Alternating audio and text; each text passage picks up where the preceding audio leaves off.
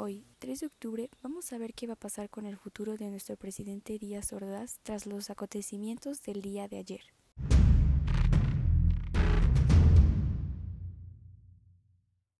Lo que sabemos es que él terminó su sexenio y lo único que él dice es que él salvó a México, él salvó al país.